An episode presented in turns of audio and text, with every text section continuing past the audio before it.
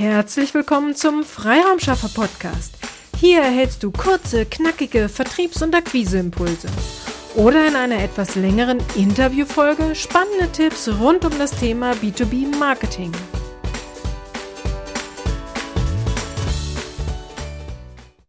Hallo und herzlich willkommen. In der heutigen Podcast-Episode geben wir dir ein weiteres äh, Praxisbeispiel aus einem unserer Kundenprojekte. Den Kundennamen darf ich dieses Mal nicht nennen, aber lass uns zusammen auf die Vorgaben schauen. Die Zielgruppe war Gesamtdeutschland Konzerne. Kernthema große IT-Projekte, spezifischer darf ich jetzt hier im Podcast nicht sein. Ähm, Wunschkunden alle aus der IT. Wir sollten 200 oder gern, gern mehr pro Monat anschreiben. Wer diesen Podcast schon länger verfolgt, weiß, dass ich ähm, mit dem Kunden viel diskutiert habe. Alle aus der IT ist keine konkrete Vorgabe. Dann noch 200 Kontakte oder gern mehr, hat beides etwas von Gießkannenprinzip. Ich habe immer wieder versucht, deutlich zu machen, dass nicht alle aus der IT auch Entscheider sind und nicht alle aus der IT den gleichen Schmerz haben.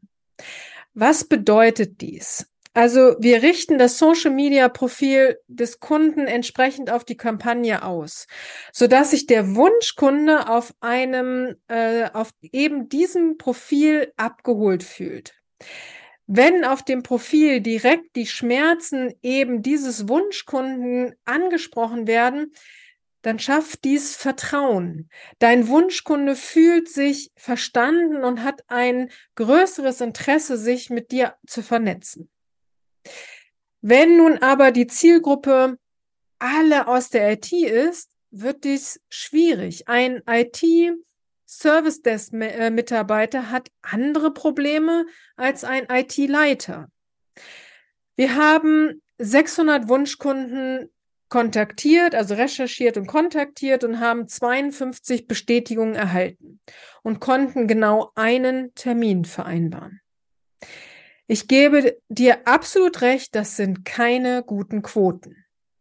Schauen wir auf die Informationen, die wir erhalten haben, als wir versucht haben, die ähm, 52 bestätigten Kontakte zu erreichen. Ich bin nicht zuständig, ich bin nicht der richtige Ansprechpartner, ich habe kein Interesse, äh, wir konnten denjenigen nicht erreichen, der ist im Homeoffice, er ist in Besprechungen. Es gibt also zwei Gründe, warum die Zahlen in diesem Projekt nicht besser waren. Das, der erste Grund ist fehlende Kenntnis über die eigene Zielgruppe. Wer genau hat welches Problem und für wen bringen meine Lösungen einen echten Nutzen? Wenn ich dies nicht sauber recherchiere, dann passiert genau das. Irgendwen bekommen wir dann zwar ins Netzwerk, aber nicht die richtigen Kontakte, nicht den Ansprechpartner, der auch zuständig ist. Ich muss die Schmerzen meiner Kunden benennen können. Ja, es mag sein, dass der Entscheider der CEO oder IT-Leiter ist. Aber das Problem hat genau wer im Unternehmen? Kann ich diese, diesen dann als Fürsprecher für mich gewinnen? Welche Argumente braucht der CEO, um die Entscheidung zu treffen? Alles wichtige Punkte. Wenn ich dies alles nicht benennen kann, dann läuft eine Kampagne nicht. Der zweite Grund, je größer die Unternehmen sind, die wir ansprechen sollen, umso mehr müssen wir nachfassen und dranbleiben. Der Kunde wollte aber nur das Paket buchen, bei dem wir zweimal die Woche nachfassen. Alles okay. Aber in Konzernen ist es oft so, dass der Ansprechpartner im Homeoffice ist und wenn er im Büro ist, von einem Meeting zum nächsten äh, geht. Hier muss man einen langen Atem haben und dranbleiben. Wenn man an dieser Stelle nachlässt oder nicht die volle Manpower nutzt, erreicht man hier die richtigen Ansprechpartner nicht. Strategie schafft Umsatz, ist nicht nur unser Claim, sondern unsere tiefste Überzeugung. Wenn die komplette Strategie nicht stimmt, dann hilft es auch nichts, wenn man sagt, man muss mehr Kontakte ansprechen, um dann die gewünschten Quoten zu bekommen. Die Strategie stimmt nicht. Kannst du deine Zielgruppe nicht definieren und die Schmerzen deiner Wunschkunden nicht benennen, dann funktioniert die beste Strategie nicht.